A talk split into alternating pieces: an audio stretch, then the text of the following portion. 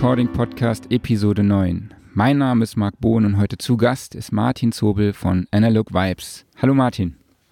Hi Marc. Martin, du bist Grafikdesigner, Betreiber des Tonstudios Analog Vibes in Tübingen und bietest auch unter der Brand Analog Vibes DIY-Kits von analogen Hardware-Legenden an, ähm, worüber wir heute noch sprechen wollen. Aber ich habe rausgefunden, du bist auch Sänger der Band ähm, Soul Rise, die in der Reggae-Szene sehr bekannt ist. Das war für mich tatsächlich neu, weil ähm, ja, wir hatten mhm. ja viel Kontakt in letzter Zeit, weil wir zusammen die DIY-Area auf der Studioszene organisiert haben, wo ihr mhm. uns ja extrem unterstützt habt. Und ja, das habe ich jetzt ähm, im Podcast gehört, wo von der Studioszene den Hans-Martin Buff äh, moderiert ja, hat, das genau. Diskussionsforum ja, zum Thema Original versus DIY versus Klon. Ähm, ja, wie kam es dazu, dass du äh, dann über diese Stationen zum DIY-Nachbau gekommen bist?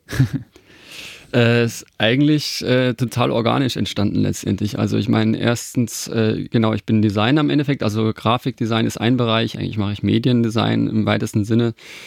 Und während meinem Studium habe ich halt einfach Musik gemacht und ähm, genau, das hat dann irgendwann Überhand genommen und letztendlich habe ich dann ähm, einen Plattenvertrag bekommen und so abgekürzt kann man sagen, mit dem Plattenvertrag haben wir dann die Möglichkeit gehabt, auch äh, in Los Angeles aufzunehmen.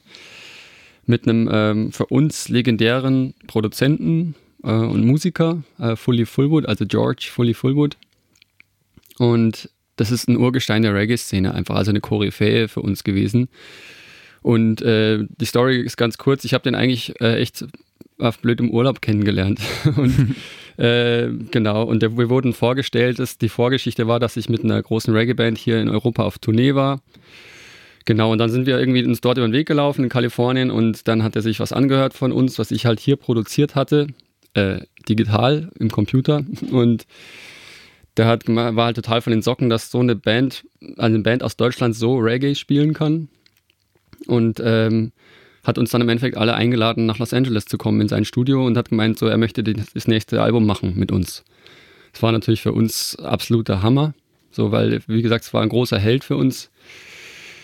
Und äh, Fully Fullwood, für die, die ihn nicht kennen, die meisten kennen ihn wahrscheinlich nicht kennen, aber viele seiner, seiner Songs oder seine äh, Produktionen, in denen er mitgewirkt hat, er war halt ähm, maßgeblicher Bestandteil der Band von Peter Tosh, mhm. der Bassist von Peter Tosh hat viele Sachen für Bob Marley geschrieben. Mhm. Also das war alles so eine Clique im Endeffekt.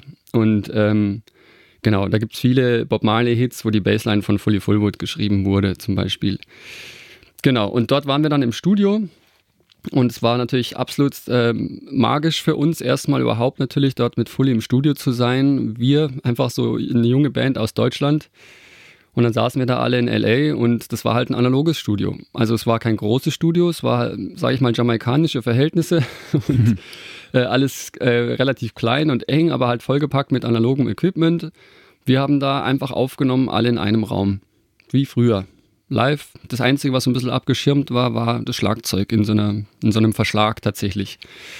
Ähm, aber wir standen und saßen alle in einem Raum und das war halt das große Aha-Erlebnis für mich. Der Sound, ich war, ich bin ja Sänger und ähm, ich stand da einfach äh, in dem Raum und habe über die Kopfhörer einfach so einen Sound gehabt, der ähm, einfach wie eine Platte geklungen hat. Der hat mich extrem inspiriert und ich habe auch schon im Vorfeld festgestellt, dass äh, ich, als ich vor dem Studio stand, da, da kann ich mich noch genau daran erinnern, da habe ich so einen so Drum Groove gehört, aus dem Studio raus, durch die halboffene Tür so ein bisschen. Und ich dachte mir, boah, was ist denn das für eine geile Platte, ey. Hm. Bin rein ins Studio und dann war halt unser Schlagzeuger nur da und hat halt einfach gespielt. Und über die Studioabhörer hat man halt das gehört.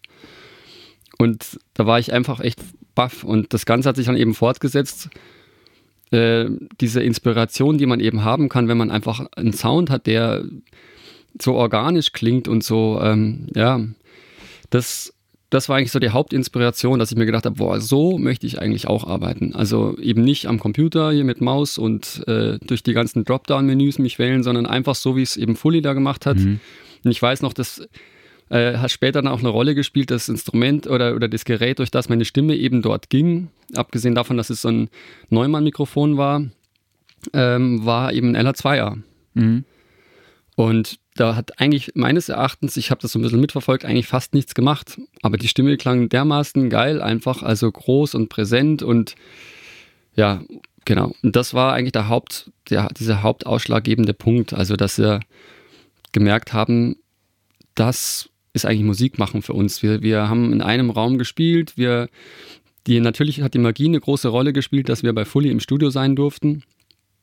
Aber auch dieses, diese Art und Weise, Musik zu machen, dieses eben, dass man, das war eigentlich mehr oder weniger ein Jammen.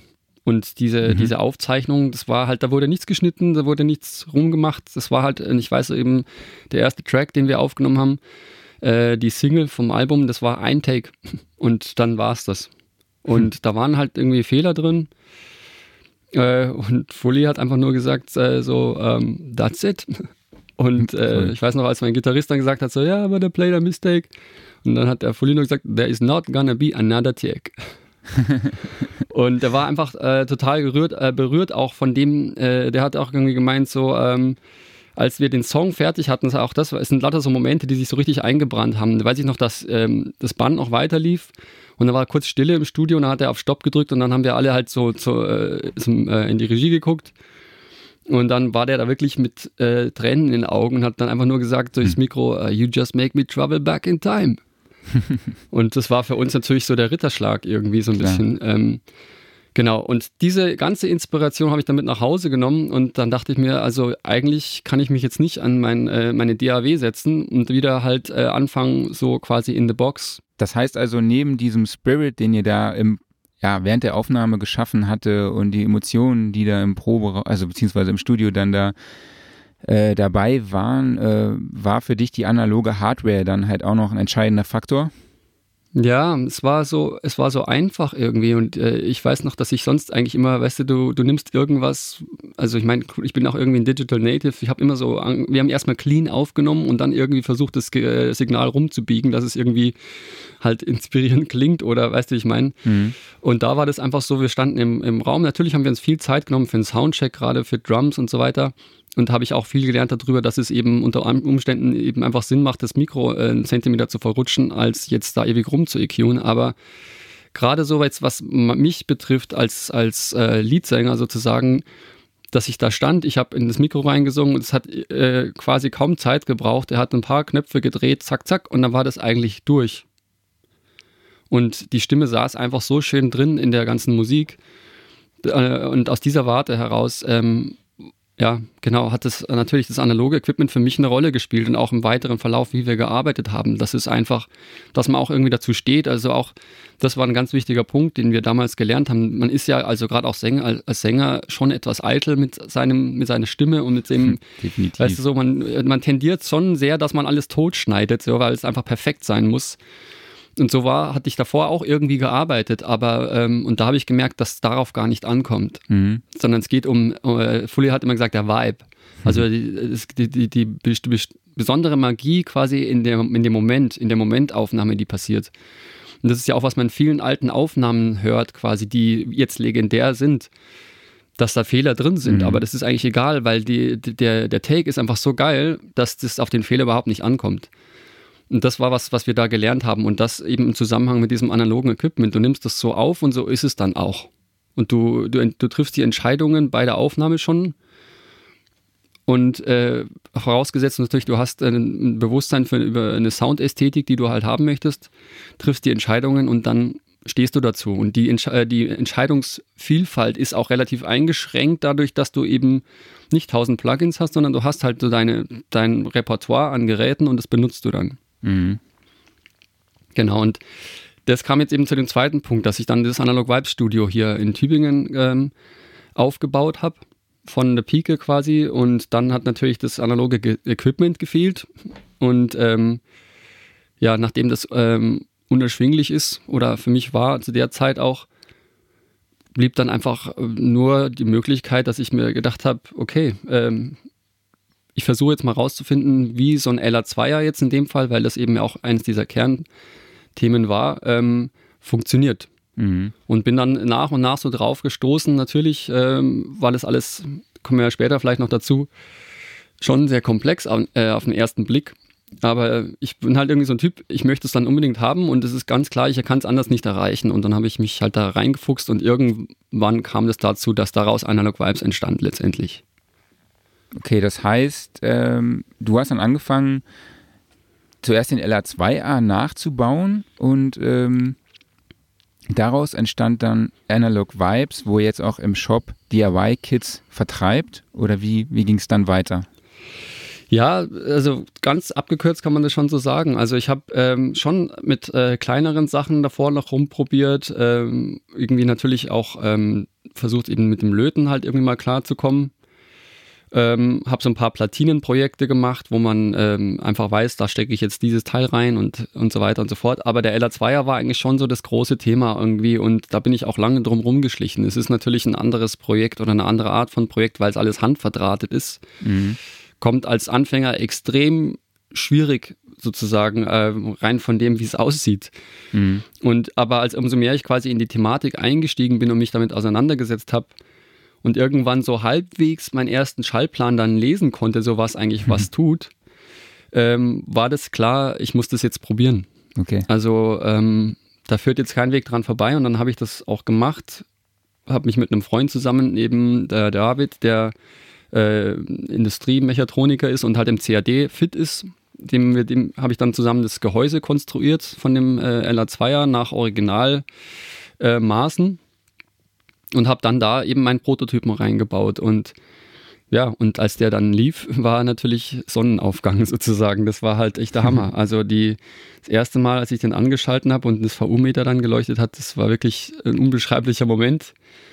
Und ähm, da habe ich sofort auch wieder diesen, diesen, diese, diesen Vibe gehabt, wie im Studio dort eben in Los Angeles. Diesen, diesen Vibe, den ich vom Plugin zum Beispiel nie hatte. Mhm. Und da war für mich ganz klar so, boah, jetzt, und jetzt hast du das geschafft, jetzt hast du halt ein, eigene LA2er gebaut. Wie mhm. geil ist denn das eigentlich? Ja, jetzt erklärt sich auch der, der, der Firmenname, ne? Analog Vibes, genau. genau.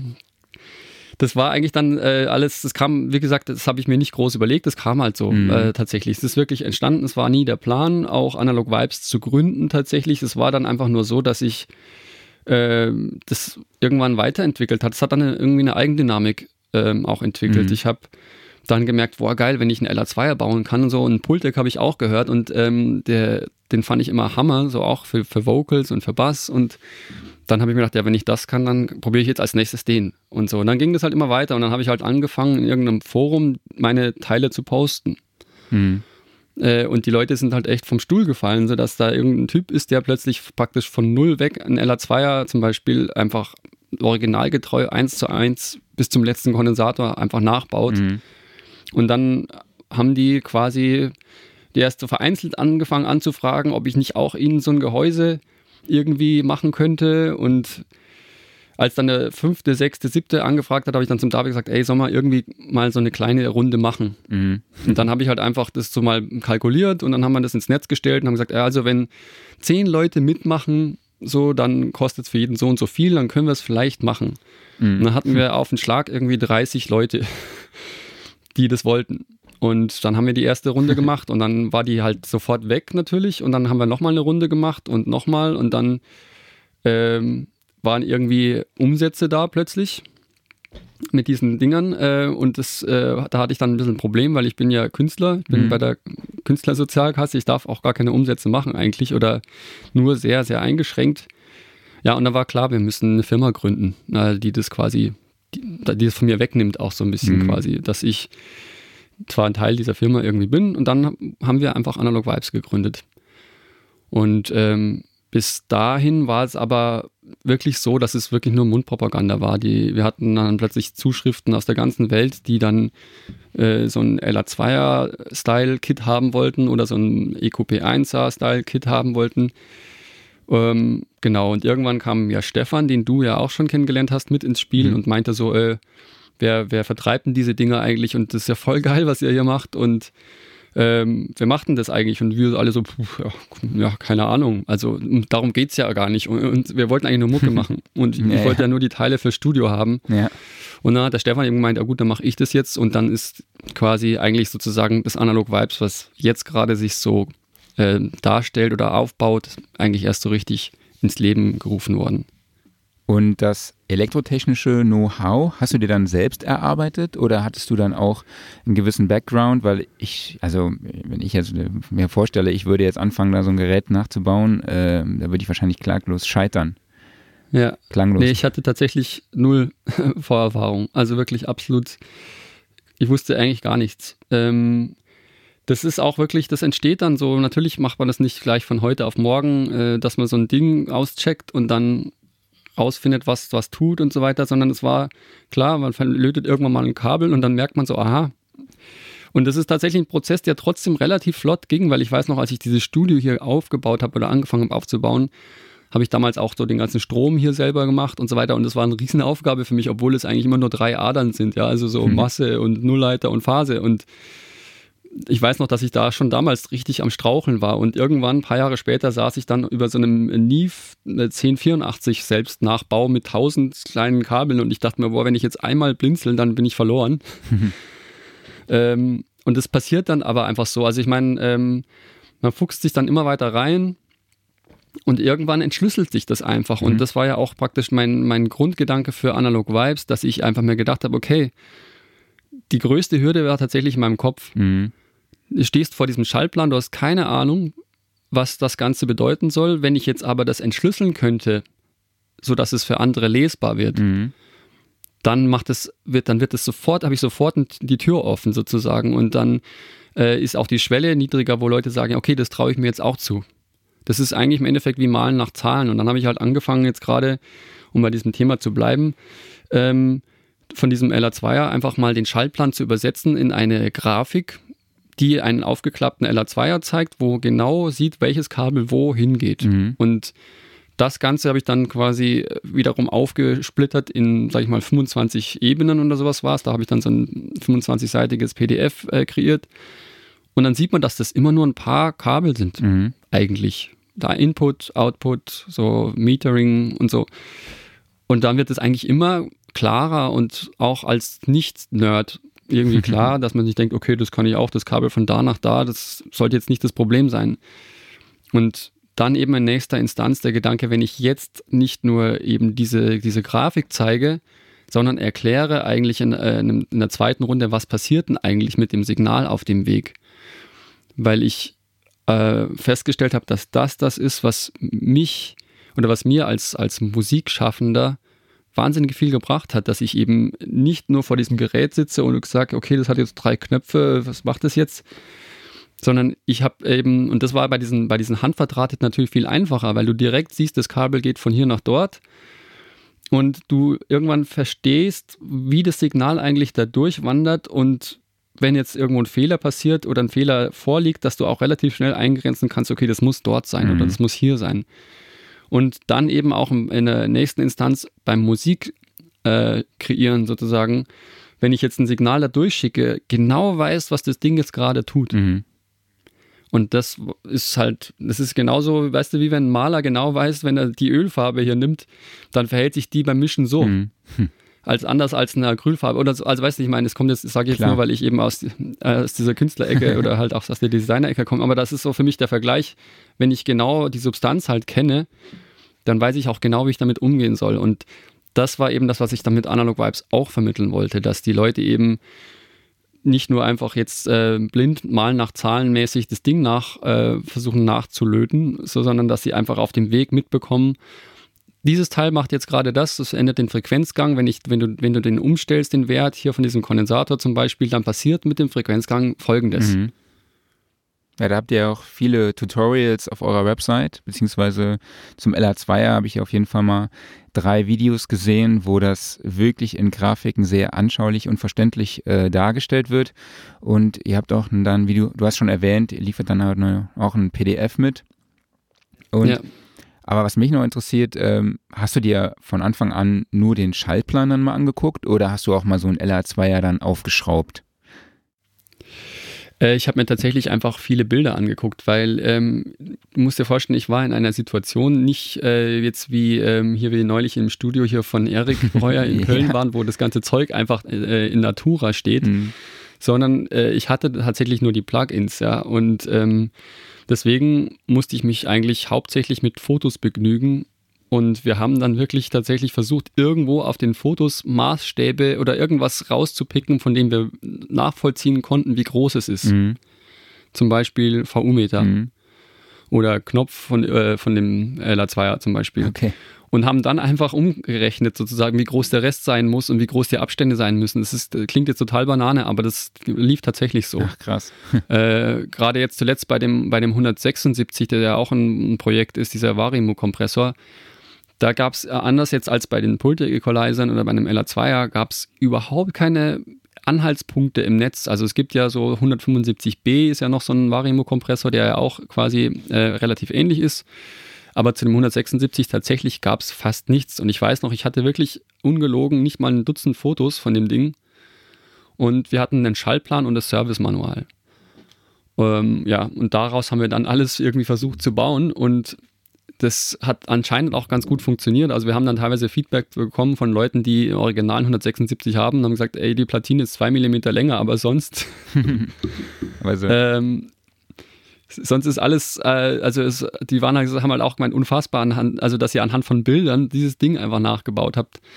Das, ich glaube, da gehört ein großer Nerdfaktor dazu, aber das, was wir eigentlich wollen und die Leute, die wir erreichen wollen, wir wollen eben auch Leute erreichen, die jetzt nicht so nerdig sind wie wir, sondern eben halt die Option einfach ähm, darstellen, mhm. die tatsächlich ernsthaft eine Alternative ist, äh, sozusagen, um richtig amtlich, äh, ein richtig amtliches Equipment im Studio zu haben. Okay, ähm, so wie ich das jetzt verstanden habe, heißt das, dass ihr die Chassis in einem relativ ja, originalgetreuen äh, Maßstab fertigt und ähm, mhm. die Bauanleitung dazu ähm, mitgibt. Ähm, und man sich dann aber so, ich habe ja schon mal ein bisschen recherchiert, man kann sich dann quasi über eure Website halt auch in einem anderen Elektronik-Fachshop oder Online-Shop ähm, dann die einzelnen Bauteile dazu bestellen. Ist das richtig so?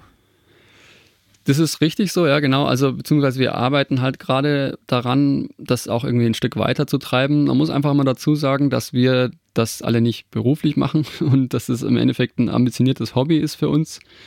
Ähm, auch so ein bisschen eben, wie gesagt, diese Mission, dass, dass halt diese zur Selbstbefähigung irgendwie, weißt du, dass äh, man einfach die Option klar in den Raum stellt, so ey, das kannst du auch, weil ich habe auch keinen Plan gehabt davon und jetzt gibt es auch noch diese, diese ganzen Anleitungen dazu. Ähm, mhm. Genau, aber dadurch ist es natürlich sehr aufwendig und wir haben jetzt in erster Instanz es so gemacht, dass wir ähm, einfach die Chassis, eben wie du gesagt hast, als Kit mit allen Chassis-relevanten Teilen dazu ähm, originalgetreu ähm, anbieten und dazu gibt es eben die Anleitungen, die genau erklären, was das Ding tut und auch in verschiedenen, da gibt es jetzt verschiedene Abstufungen, weil wie gesagt, wir arbeiten, erarbeiten uns das Ganze immer nebenbei so. Äh, beim, bei diesen Pultic Equalizern, den wir ja Tube Program Equalizer nennen, ähm, da haben wir nur so ein, so ein One-Pager äh, wo man genau sieht, welches Kabel wohin geht und dazu ein bisschen was erklärt. Bei dem äh, Tube Opto Kompressor, der eben dieser LA2er äh, da haben wir tatsächlich ganz, also ich glaube, das ist Manual hat 60 Seiten oder so, 500 hm. Bilder, äh, wo man wirklich Schritt für Schritt jedes mit äh, über Bilder oder über Fotos halt einfach sehen kann, wie das Ding gebaut wird und dazu halt alles Mögliche erklärt. Und in dieser Instanz haben wir dann auch ähm, einen kompletten Bauteilkatalog erstellt und der ist, wie du vorher schon gesagt hast, verlinkt mit direkt mit äh, Webshops. Also man muss dann eben sich nicht selbst auf die Suche machen, irgendwie rausfinden, wo man das Zeug bekommt, mhm. sondern man bekommt diese Liste und kann eigentlich direkt in der Liste anklicken. Und bei diesem Tube-Opto-Kompressor haben wir es eben so gemacht, dass man eben über, den, über diesen einen Card, 80 Prozent, sage ich mal, aller Teile sind da schon drin, bei einem Elektronik-Großhändler. Und den Rest quasi kann man dann halt einzeln zusammenklicken. Ähm, je nachdem gibt es auch dann die Shops für Deutschland und, äh, oder für EU und dann für USA, dass die Leute halt, je nachdem, wo sie wohnen, sich dann ihre Quellen einfach anklicken und dann das einkaufen. Mhm. In nächster Instanz, was wir jetzt mit dem, mit dem Tube Program Equalizer ähm, machen wollen, ist, dass wir tatsächlich komplette Kits anbieten mhm. können. Dass wir, dass die Leute gar nichts mehr selbst irgendwo zusammensuchen müssen und natürlich auch spielt eine Rolle, dass die die ganzen Pakete aus der ganzen Welt dann äh, zu sich schicken lassen müssen, was natürlich auch ein Kostenaufwand ist und ein Zeitaufwand ist, dass wir jetzt einfach schaffen wollen, dass wir ein, dass die eine Box bekommen und da ist einfach alles drin mit einer Anleitung. Cool. Ähm, ist es ein wahnsinniger organisatorischer Aufwand. Deswegen zieht sich das Ganze schon ungefähr ein, fast ein Jahr länger, als wir eigentlich das Ganze wollten. Aber das ist einfach dem geschuldet, dass wir es eben nebenbei machen. Mhm. Und das können wir auch gut kommunizieren. Ich meine, wir sind einfach, versuchen auch immer mit der Community, die jetzt mittlerweile schon recht groß ist, einfach authentisch zu bleiben und sagen, ey Leute, wir versuchen unser Bestes so, aber wir haben halt alle unsere Jobs, wir haben Familien. Ähm, Wenn es kommt, dann kommt es und wir versuchen es einfach so. Cool. Und das, da war bis jetzt, wir hatten, das ist halt das Coole, weil wir eben nicht so ein, weißt du, so eine, einfach eine, eine Firma sind, die irgendwie zack, bumm, und jetzt hauen wir das raus und machen dann ein riesen Business draus, sondern weil es halt einfach so entstanden ist äh, mit einer Community, die jetzt auch stetig wächst, dass diese Community extrem hilfreich ist und auch extrem geduldig ist mhm. und, äh, ähm, und uns Fehler verzeiht oder weißt du so, also das ist wirklich äh, der Hammer. Also da haben wir einfach ähm, jedes Mal, wenn, wenn wir ein neues Projekt irgendwie an den Start bringen, dann kommt eigentlich ganz viel das Feedback aus der Community direkt. Ja, das habe ich schon bei der Studioszene gemerkt. Also bei der DIY-Area, die war ja immer sehr voll. Und ich glaube, das war für euch auch ein großer Erfolg. Und dann, äh, ich finde es auch total spannend, wie die DIY-Community so so tickt. Also das sind jetzt nicht unbedingt Leute, mhm. die jetzt, sage ich mal, also so habe ich zumindest den Eindruck, ähm, ja, das nachbauen wollen, weil sie sich das Original einfach nicht leisten können. Ne? Also ich habe ja. das eher so der, der Nerd-Faktor, ohne das jetzt irgendwie äh, despektierlich oder respektlos zu meinen. Ne? Ja. Wie schätzt du das ein? Ja, das ist also völlig unterschiedlich. Also ich finde, das Publikum ist total divers. Wir haben tatsächlich äh, so die Nerds, da gibt es auch, wie gesagt, in unserem, in unserem in unserer Community, in dieser, wir haben jetzt so eine, gerade so eine Facebook-Gruppe momentan, stand jetzt, wo irgendwie 1600 Leute drin sind und da sind natürlich krasse Nerds dabei, die wirklich dann die Teile anfangen zu modden und sich darüber austauschen. Das ist auch alles cool, aber es gibt genauso, würde ich sagen, wir haben vom Home-Studio-Besitzer bis zum Star-Produzenten sind echt alle möglichen Leute in äh, Analog Vibes, in der Analog Vibes Community mhm. drin und die machen es aus völlig verschiedenen äh, Anreizen, so warum sie das eigentlich jetzt wollen. Die einen können sich nicht leisten, die würden gerne das Teil haben, den anderen macht es einfach Bock, äh, sowas zusammenzubauen. Äh, da gibt es auch welche, die so da, dazwischen sind, weil wenn man nämlich einmal so ein Teil angefangen hat zu bauen und es funktioniert, dann ist es schon, äh, hat schon einen Suchtfaktor mhm. auf jeden Fall. Das kann man schon so mhm. sagen, dass man da einfach noch was baut und noch was baut. Und dann gibt es einfach so die Leute, irgendwie, wir hatten jetzt zum Beispiel hier den, ähm, ähm, na, wie heißt der, den Produzent von Alanis Morissette, ähm, der ähm, auch aus Los Angeles kommt, irgendwie, der einfach nach, nach ewig oder schon ewig nach einem 176 sucht. Und ähm, es gibt halt keine. Und äh, ab und zu taucht mal irgendwann eine auf für irgendwie 12.000 Dollar oder so, aber das ist passiert vielleicht alle Jahre mal. Und dann kamen wir halt um die Ecke und ähm, der, der möchte halt unbedingt so ein Ding haben und der, genau, hat dann dementsprechend ein Kit gekauft und lässt wahrscheinlich seinen Techniker das zusammenbauen, keine Ahnung. ähm, äh, Lyor Goldenberg heißt okay. der genau.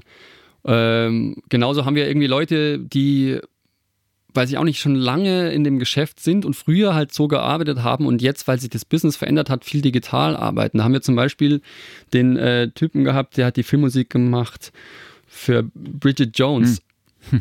auch so ein, auch, der wohnt irgendwie auch da in Studio City sogar, glaube ich. Äh, und ähm, der war halt total, weißt du, für den war das voll das, das, das Feeling, ah, wie früher, geil und so. Und ähm, der hat sich dann auch so einen NR2 oder so einen Tube-Optokompressor gekauft und so. Also wir haben da wirklich diese Ecke und wir haben halt eben genauso dieses Spektrum eben so, dass halt ein Student, der eigentlich jetzt, der hat, ist halt völlig weit weg von irgendwie, ich gebe jetzt 5000 Euro für einen äh, Vintage LR2er aus.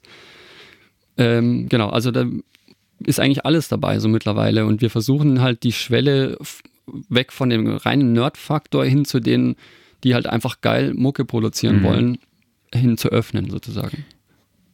Wo liegen wir dann bei euch nochmal preislich? Für, beim LA2 jetzt zum Beispiel? Genau, also wir, wie gesagt, wir nennen das ja nicht LA2er, dürfen wir ja auch mhm. nicht. Das ist äh, alles äh, getrademarkt und also auch Teletronics ist getrademarkt. Äh, es gibt ja tausend Inkarnationen von einem LA2er, äh, auch Billig-Nachbauten und so weiter, die den Markt irgendwie fluten. Wir nennen es, wie gesagt, Tube-Opto-Kompressor zum Beispiel. Wir benennen es eigentlich mal nach dem, was es ist der LR2er ist ein Röhren-Optokompressor und äh, der Pultec ist ein Program, Tube Program Equalizer. Also okay. Ähm, genau, und dieses äh, Tube Optokompressor Kit, das kostet äh, 2,49.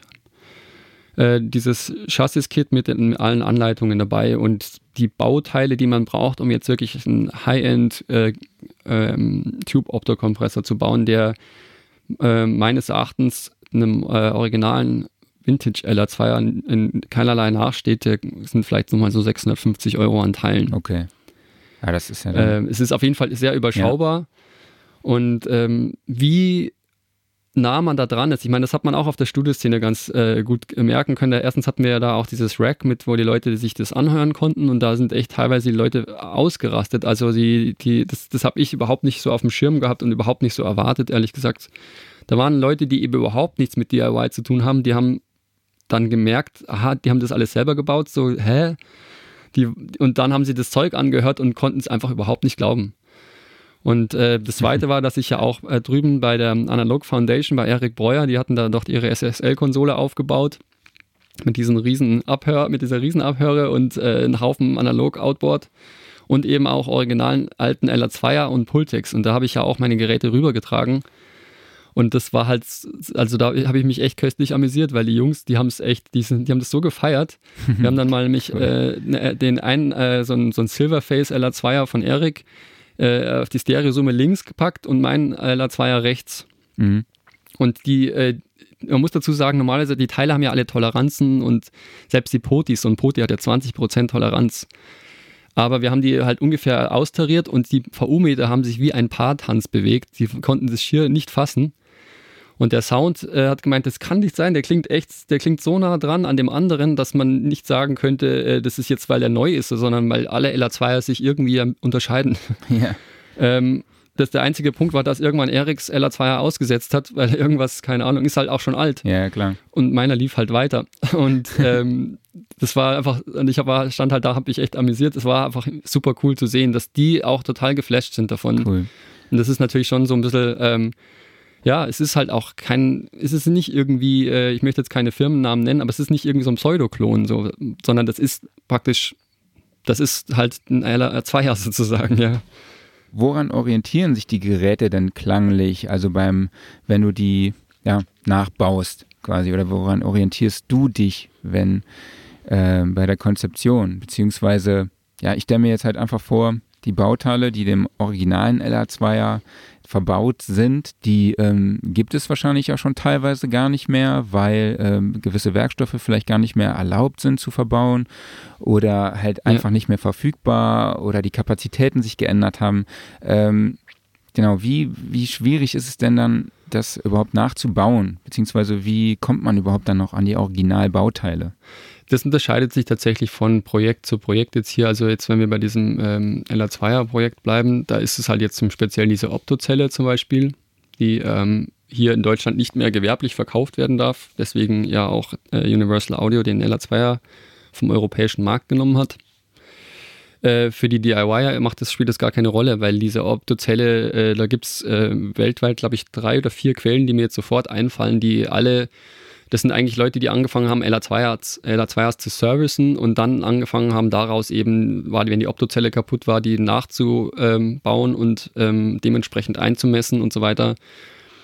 Also die Teile gibt es. Die Frage kriege ich gerade oft, so zum Beispiel, aber ähm, für, ein Privat, für eine private Person sind, kann man die einfach bestellen. Mhm. Bestelle ich halt dann in den USA oder so. Ähm, genau, abgesehen davon ist jetzt bei dem Gerät nichts, was nicht mehr verfügbar wäre. Also ähm, Natürlich, die Kondensatoren altern mit der Zeit und so weiter. Und wenn man jetzt neue einbaut, dann klingt es anders. Wenn ich jetzt einen LH2er zum Beispiel den alten zum Servicen bringen würde, weil er irgendwie rauscht oder so, dann würden die wahrscheinlich auch die Kondensatoren tauschen.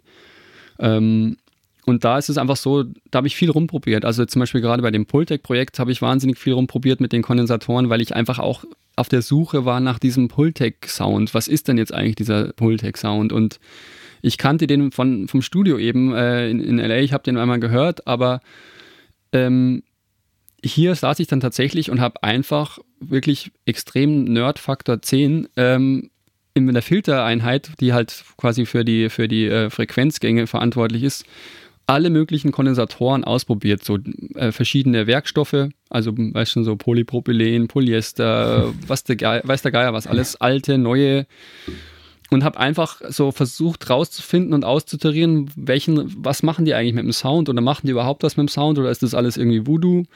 Und da sind schon Unterschiede aufgetaucht und ähm, da bin ich eigentlich so rein von, von der, von der, ähm, vom Hörbaren danach gegangen, was ich, was ich kenne, was, was mir diesen Sound gebracht hat, was dem am nächsten kam und gleichzeitig was von den Messungen her am ehesten dem entspricht, was das Service-Manual möchte.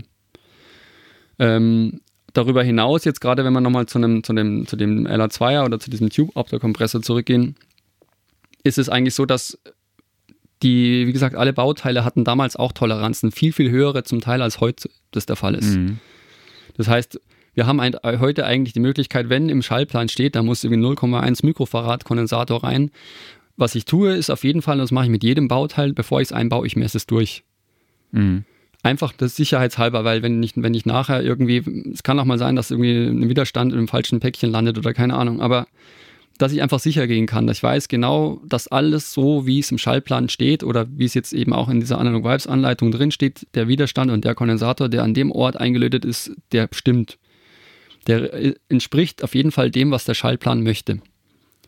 Und das heißt, wir sind eigentlich schon dran. Also der, der wie gesagt, der Sound der, oder die Vari Varianzen, die dann auftauchen, bewegen sich alle im Rahmen von Toleranzen, die die Bauteile haben und früher noch viel mehr hatten. Mhm.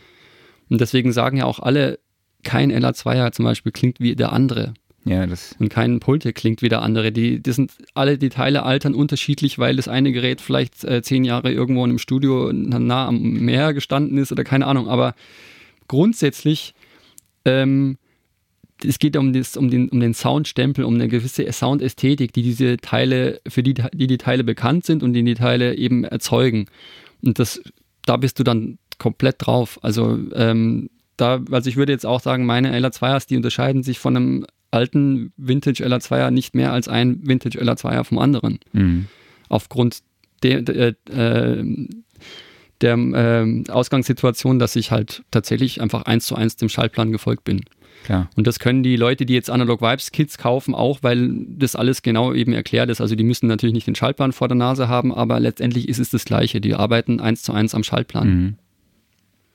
Ja, das ist ja wirklich auch ein polarisierendes Thema. Ja, also ich habe auch mit, was man auch in dem Podcast von der Studioszene hört, wo Nils Dreier dann halt auch äh, seine Meinung dazu äußert, ähm, vor allem wenn es halt um das Thema geht, dass irgendwo in einem Lager in den USA neue Konden also Kondensatoren, die Originalkondensatoren noch gefunden wurden von irgendeinem Gerät oder Originalröhren und man die dann jetzt in neue Geräte verbaut. Das äh, ja, ist wirklich ein sehr spannendes Thema was äh, ja, zu Diskussionen führt. Ähm. Ja, tatsächlich, ja. Es ist also auch da, wie gesagt, wir haben uns echt, also ich habe mich da so extrem reingefuchst und viel rumprobiert und ich würde natürlich niemals alte Elkos verbauen, ja, um Gottes Willen, weil das einfach, wenn die kaputt sind und ausgetrocknet sind, dann fliegen dir die um die Ohren. Mhm.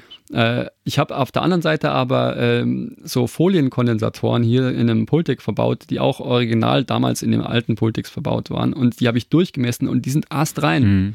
Die sind tatsächlich die gehen von den Werten her genau auf den Punkt obwohl die irgendwie schon 40 Jahre alt sind oder so. Die sind genau auf dem Punkt, die leaken nicht oder irgendwas und die klingen super geil. Und ähm, deswegen, da sind es halt so, und bei Röhren ist es halt auch wieder so ein, so ein Ding. Einfach, ich meine, früher wurden einfach Röhren halt gefertigt, äh, weil halt viel Bedarf da war und dementsprechend hochspezialisiert waren halt so die ganzen Produktionsketten für Röhren. Heutzutage ist es ja eher schon so ein Nischending. Mhm. So. Und da ist halt die Frage, wenn dann so eine, die meisten Röhren kommen dann halt aus China oder so und genau. Klar. Wenn ich mir jetzt die Front von eurem Tube-Opto-Kompressor anschaue, da sieht das wirklich mhm. originalgetreu aus. Ja?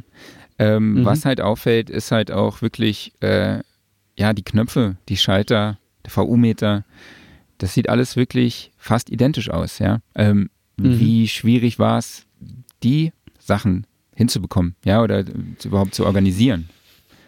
Ja, also da gab es ein paar, also unterschiedliche Levels an Schwierigkeiten. Ich meine, die Knöpfe tatsächlich, die gibt es äh, noch. Die schauen einen Ticken anders aus als die früher, aber der Hersteller existiert noch und die, der stellt diese Knöpfe auch noch her. Also da gab es überhaupt keine Probleme. Ähm, VO-Meter, Entschuldige, war ein bisschen schwieriger. da haben wir tatsächlich jetzt aber auch äh, über unsere äh, unserer Hartnäckigkeit geschuldet und äh, auch dem geschuldet, dass die Community immer größer wird und die Nachfrage wächst, äh, haben wir jetzt Hersteller dazu bekommen, wie zum Beispiel Sifam, die äh, VU-Meter herstellen, die dann einfach äh, VU-Meter herstellen, die äh, entsprechend ähm, aussehen. Mhm. Und äh, das, was wir jetzt hier ähm, äh, verwenden, zum Beispiel als VU-Meter für den Tube-Optokompressor, ist tatsächlich das, was Sifam ähm, als Ersatzteil anbietet für ähm, Servicebetriebe, die analog äh, die, die, die äh, LA2As quasi servicen.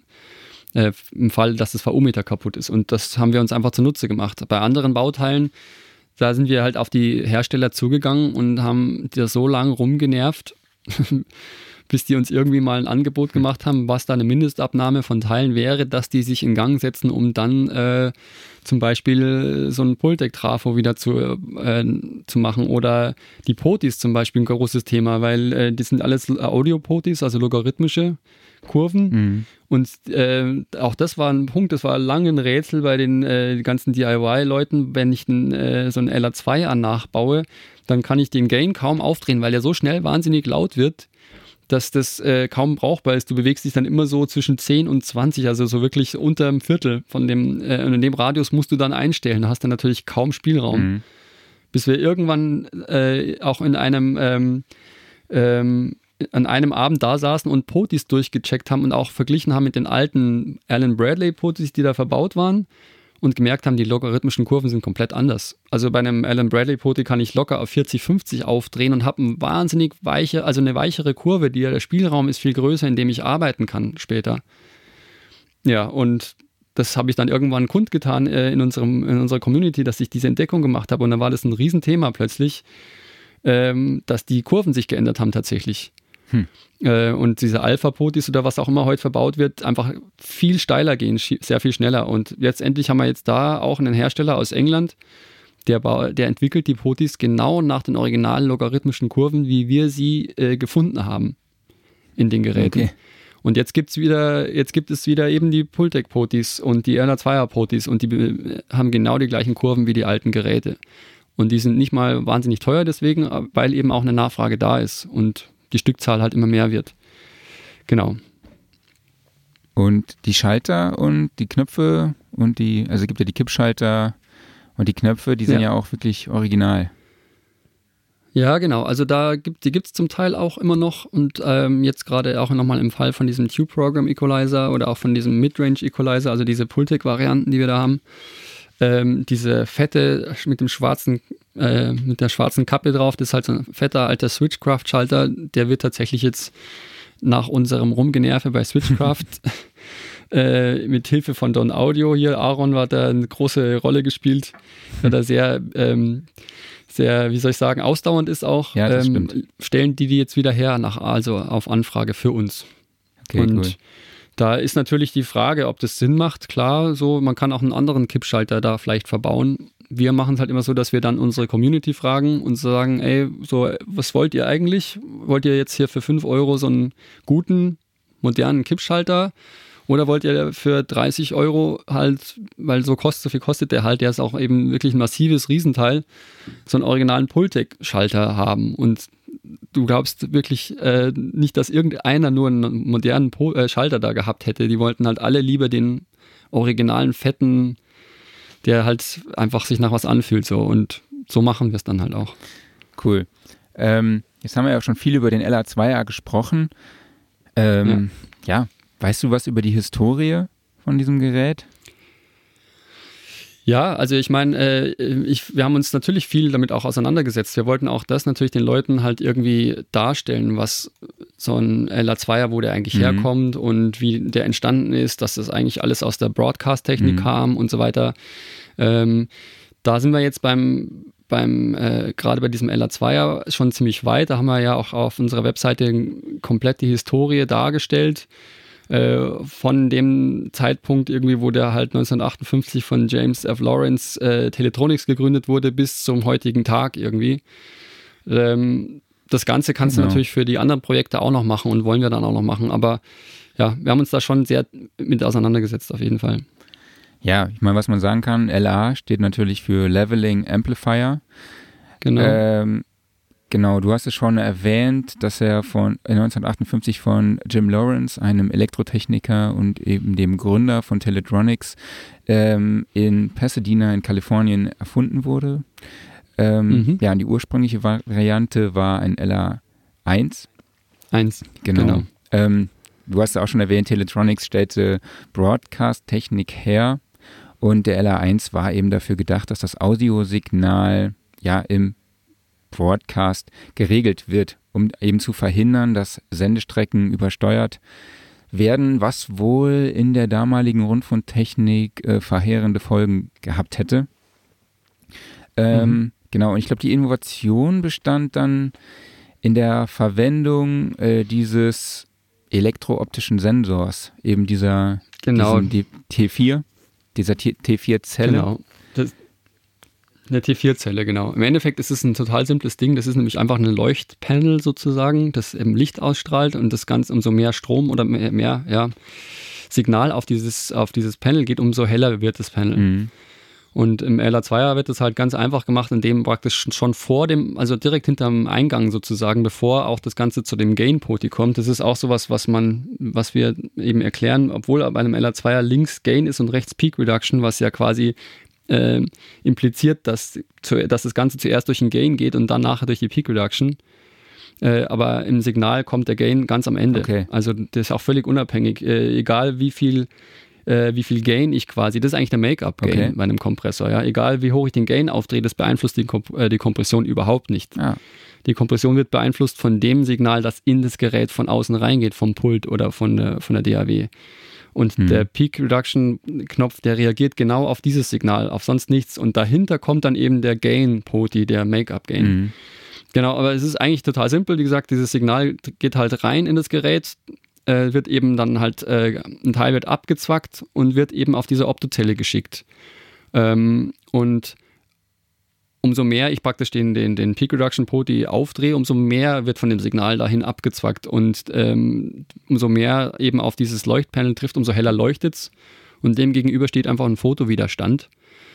Und ähm, der ändert sich eben, je nachdem, äh, wenn, der, wenn, der, wenn das Panel mehr leuchtet, dann wird der Widerstand kleiner und was dann passiert, ich habe das äh, in so einer Zeichnung, ich weiß nicht, ob du das mal gesehen mhm. hast, habe ich so eine Art Klapp, so eine Falltür eingebaut. Ja.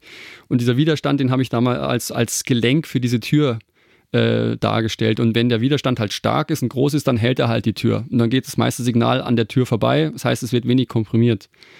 Und wenn halt das Panel mehr leuchtet, dann schrumpft halt dieser Widerstand. Das heißt, der kann halt diese Klappe nicht mehr halten, die öffnet sich und ein Teil von dem Signal geht halt quasi gegen Ground, also wird halt sozusagen weggenommen.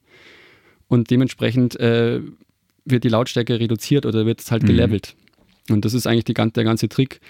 Das Schöne dabei ist halt einfach, dass diese, die Art und Weise, wie dieser Sensor quasi oder wie, die, wie dieser Widerstand im Zusammenhang mit diesem Leuchtpanel reagiert, ist halt eine ganz besondere äh, Attack- and Release-Zeit. Mhm. Und die, diese, die, das ist das eigentlich, was das Charakteristische ist an, äh, an, einem, äh, einem LA2er, dass der äh, mit, sage ich mal, so im, Millisekundenbereich 10 Millisekunden äh, Attack hat, was auf jeden Fall deutlich, also wesentlich langsamer ist als ein 1176 zum Beispiel, der einfach äh, halt ähm, im Mikrosekundenbereich ähm, da agiert. Und beim, äh, beim Release ist es halt so, dass der, sage ich mal, so in ähm, vielleicht so 60, 60, 70 Millisekunden braucht, um die Hälfte seiner, seiner Release, seines Releases quasi zurückzufahren zum, Ausgangs, zur Ausgangs, ähm, zum Ausgangspunkt. Aber für die zweite Hälfte braucht er dann eine halbe Sekunde bis fünf Sekunden. Mhm. Und das ist der, der wabert halt so. Also deswegen ist eigentlich daraus ergibt sich eigentlich auch schon, wofür diese, äh, dieses Gerät eigentlich halt prädestiniert ist. Also für Signale, die keinen krassen ähm, ähm, Attack haben oder keine harten, schnellen Transienten haben, also wie Vocals zum Beispiel oder wie äh, Bass zum Beispiel oder ähm, auch ähm, ja, auch Gitarren, also Leadgitarren oder so. Also da ist es halt einfach so die, die Paradedisziplin mhm. für das Ding. Und das ganz kurz, äh, ohne jetzt weiter auszuschweifen, aber das war das auch, was ich vorher gemeint habe, weil ich das jetzt weiß, quasi wie dieses Ding tut und wie es reagiert, ergibt sich für mich als quasi Musik kreierender ganz schon die Möglichkeit, wo das Ding seinen Einsatz hat. Weißt du? Das stellt sich ganz einfach dar, weil ich weiß, technisch ist das Ding relativ träge und macht das und das. Also es macht keinen Sinn, es näher da durchzuschicken in den meisten mhm. Fällen. Ähm, Genau. Es gibt ja dann noch diesen Frequenzregler, den man quasi mit einer, mit einem, ich glaube, das kann man, das ist nur eine Schraube am Gerät. Ja. Wie habt ihr das umgesetzt und kannst du noch kurz die Funktionsweise davon erklären? Genau, also es gibt hinten, äh, es gibt hinten so einen Poti auf der Rückseite vom Gerät, den man einfach mit einem, mit einem Schraubenzieher oder auch mit der Hand, also, also ist kein Knopf drauf, aber das ist halt so ein Poti. Und ähm, da gibt's, es gibt eigentlich zwei so Regelmöglichkeiten da drin. Es gibt also einen, ähm, einen Regler, der, mit dem ich das, den grundsätzlichen Frequenzgang des gesamten Geräts einstellen kann. Das ist so ein Kondensator auf dem Mainboard vorne drauf. Ähm, und der ist so ein Trimmerkondensator. Da kann man auch, wenn das Gerät geöffnet ist, mit einem, mit einem Schraubenzieher quasi das einstellen und justieren. Und damit äh, stelle ich sozusagen ein, wie schnell das Gerät im, in, den, in den Höhen abfällt. Mhm. Also ich kann, genau, das kann ich halt einstellen. Und das zweite ist eben über diesen, über diesen Trimmer auf der Rückseite kann ich einstellen, wie stark ähm, das Gerät bei Frequenzen ähm, über 10, jetzt weiß ich gar nicht mehr, ob es 10 oder 15 Kilohertz waren, äh, mehr komprimiert als, als ähm, das, was unter 1 Kilohertz passiert. Mhm. Das heißt, du kannst quasi das Gerät dazu bringen, dass es Höhen, also höhenreichen Content äh, oder Programmmaterial quasi stärker kom komprimiert als, als die tieferen Frequenzen. Mhm. Ähm, praktisch salopp gesagt wie so ein De-Esser, ja, aber es ist natürlich kein De-Esser. Aber es ist halt so, dass es, dass es dadurch äh, eben ähm, ja, da kannst du quasi das, das Material halt auch, sag ich mal, weicher machen in den Höhen ein Stück weit. Und das haben die damals eben auch fest eingestellt, nehme ich mal an, irgendwo im, äh, in einem Broadcasting-Bereich.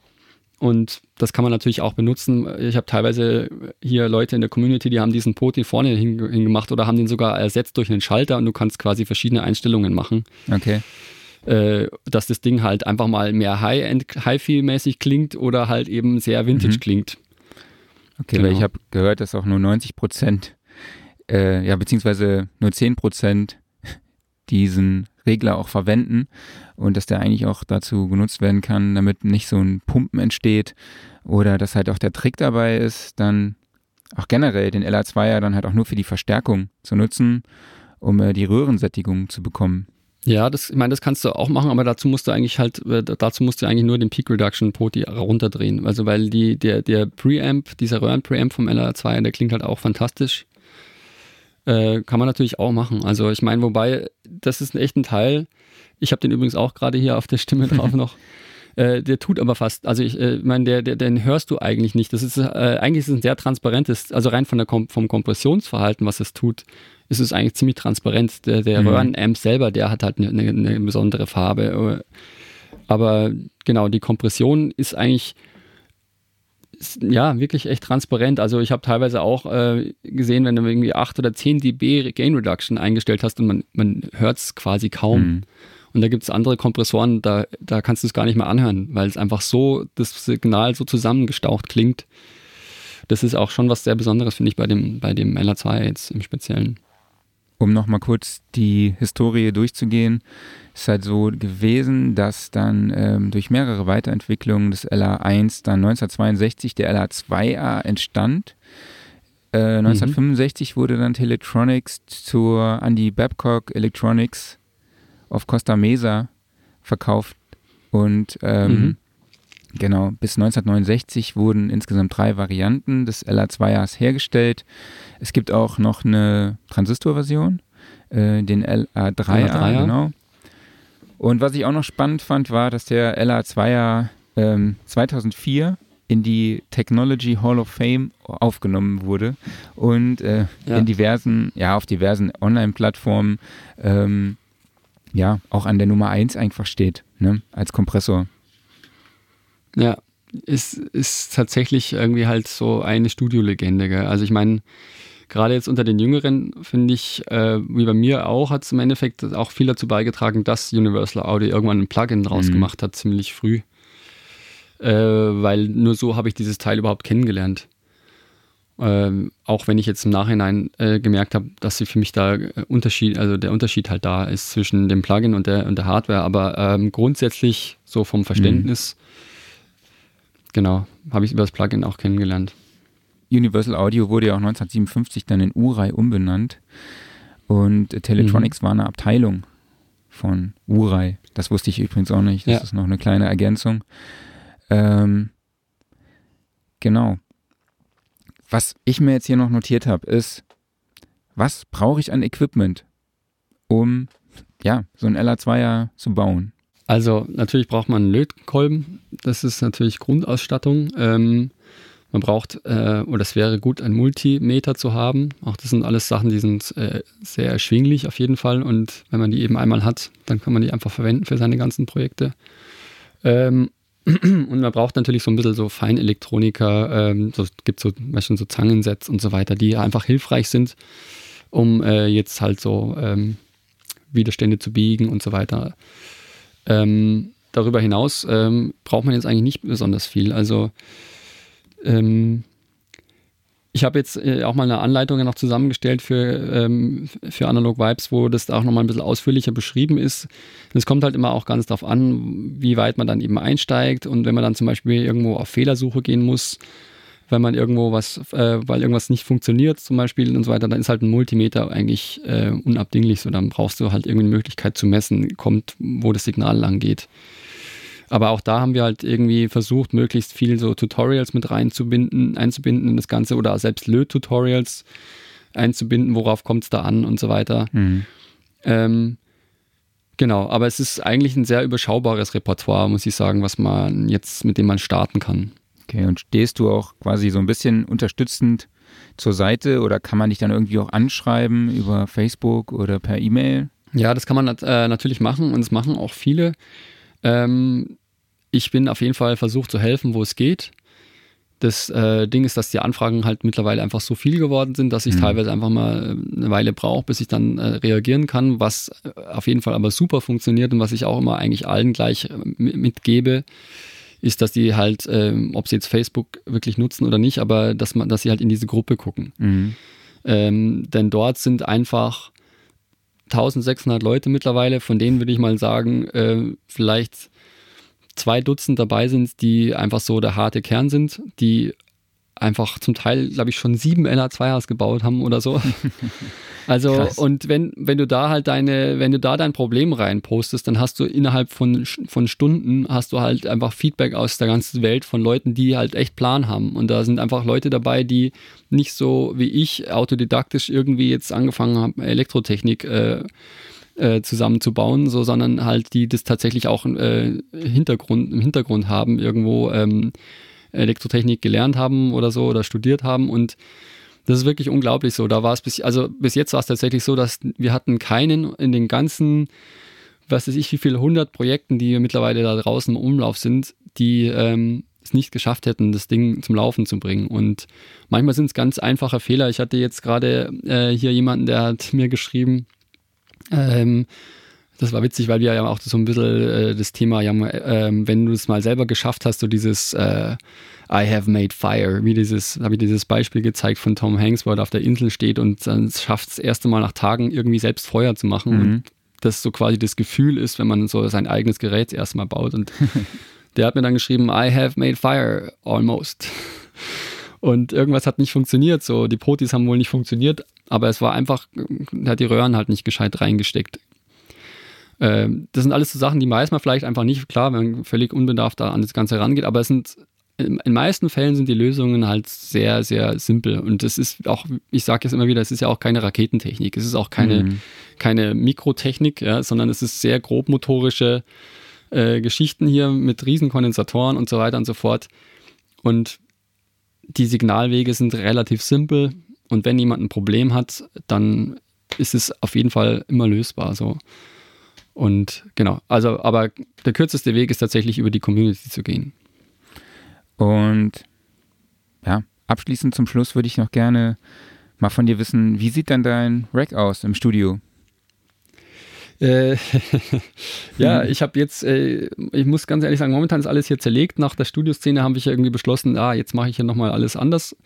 Aber ich habe halt, äh, ja, eigentlich fast nur Analog Vibes Geräte tatsächlich. Aber wie gesagt, das entstand ja auch aus dem heraus. Ich habe ein Gerät, mhm. ich habe aus dem, aus dem Bedarf, ich wollte unbedingt dieses oder jenes Gerät haben ähm, und habe das dann eben auch gebaut. Also ich habe eben auch zwei so Pultex, so, also, also so EQP1As, ich habe zwei LR2As, momentan zwischendrin waren es mal drei.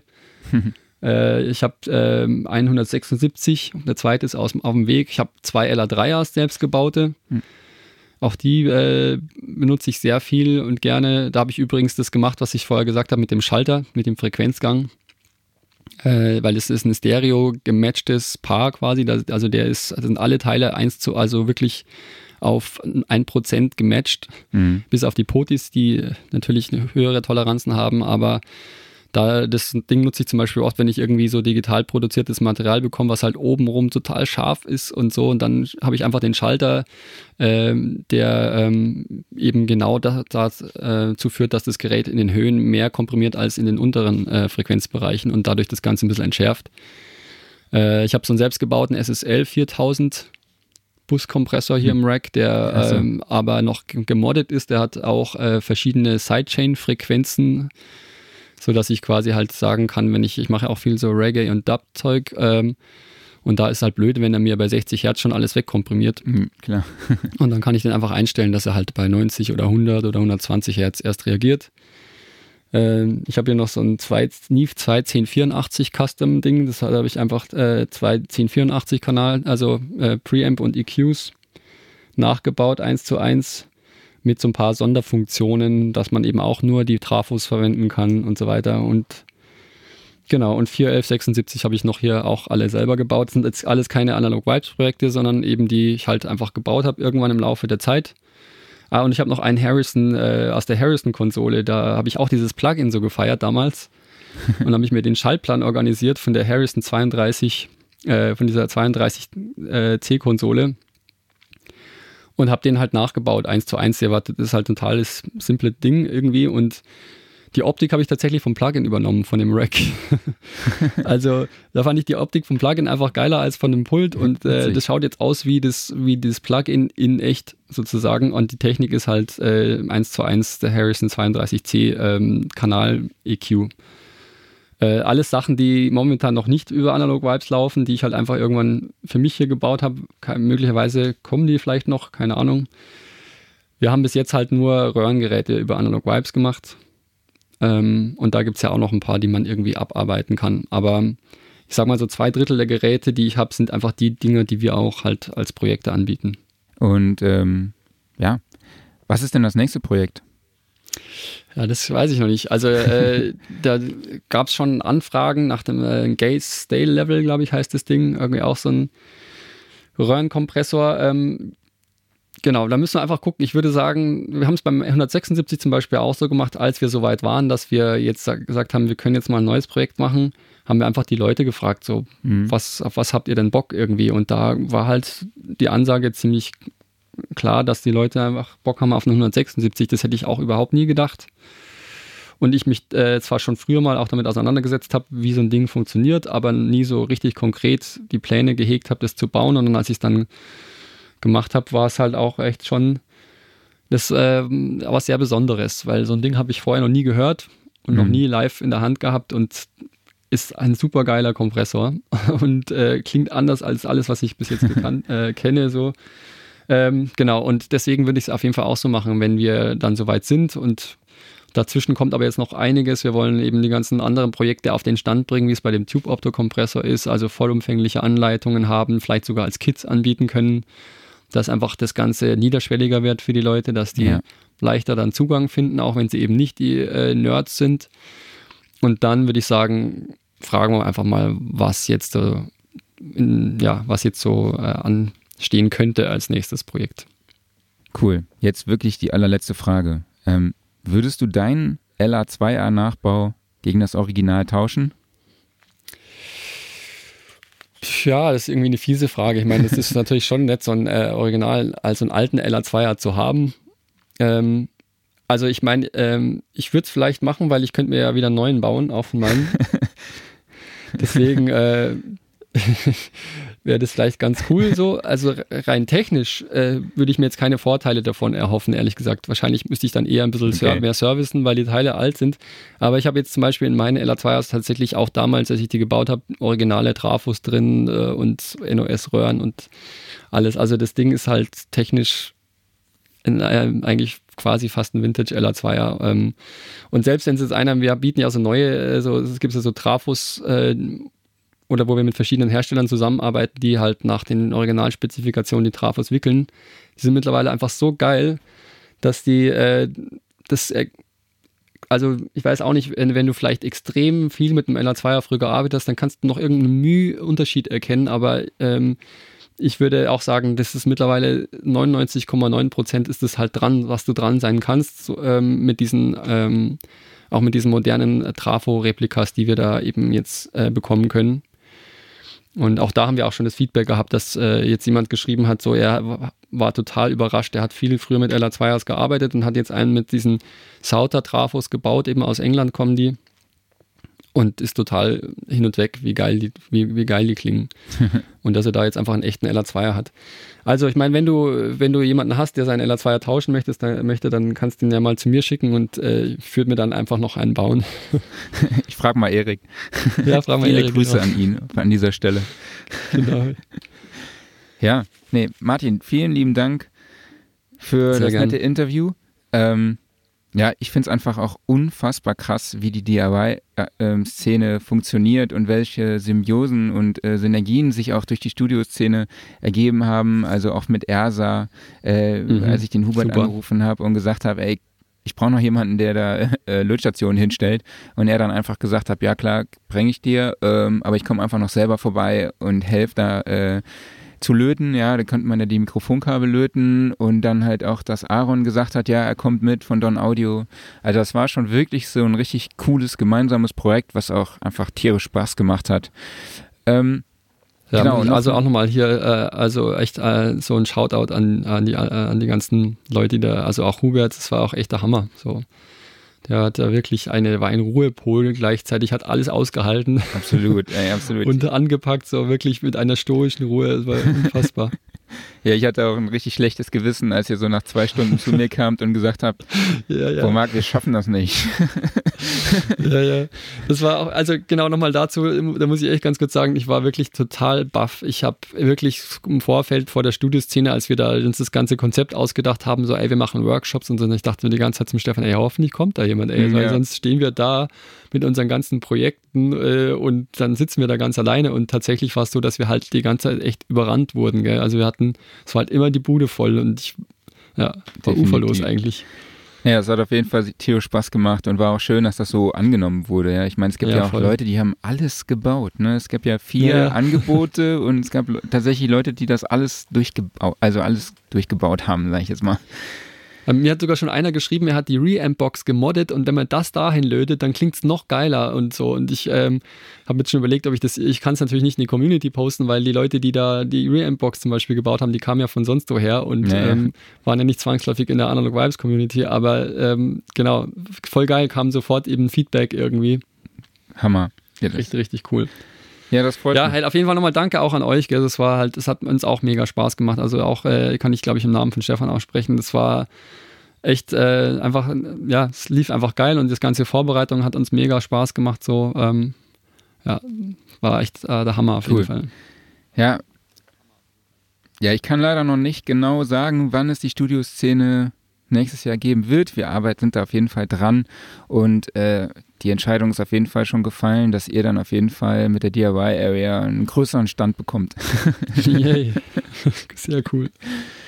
Ja, cool. Ähm, ja, weitere Infos zu Analog Vibes gibt es auf analogvibes.com und dann natürlich auch, ähm, ja, meldet euch in der Facebook-Gruppe an. Ich weiß nicht, ist die öffentlich? Ich glaube, man muss sich anmelden und ihr bestätigt. Man muss sich dann. anmelden, ja. Genau. Ähm, die heißt, also wenn man irgendwie Analog Vibes äh, äh, auf Facebook äh, sucht, dann müsste man es finden äh, unter Legendary Studio Gear. Stimmt. genau, das Witzige ist, diese Gruppe haben wir nicht mal selbst äh, initiiert. Das war ein, jemand, der halt einfach ein, quasi ein Fan ist von der ganzen Geil. Geschichte, der gemeint hat, so, das braucht eine Gruppe. Und mittlerweile nutzen wir die halt alle und es sind 1600 Leute drin. Geil. Wie gesagt, das ist die DIY-Szene. Unfassbar. Ja. Genau, dann gibt es auf jeden Fall, eure Website ist echt extrem stylisch. Dann gibt es total viele ähm, auch Videotutorials, die du gibst, ähm, die super erklärt sind, total verständliche Grafiken. Ähm, ist auch wahrscheinlich mit deiner Reggae-Musik unterlegt oder ist das? Äh ja, ja, klar. Ich meine, da habe ich halt die Rechte und Genau. Das war's von mir.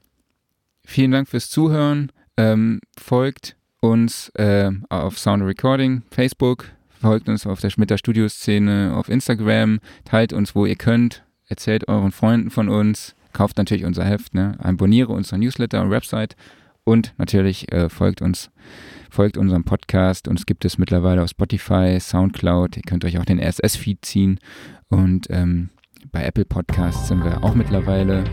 Wie gesagt, das war's von mir. Vielen Dank an euch fürs Zuhören. Vielen Dank an dich, Martin. Bis zum nächsten Mal. Gerne. Ciao.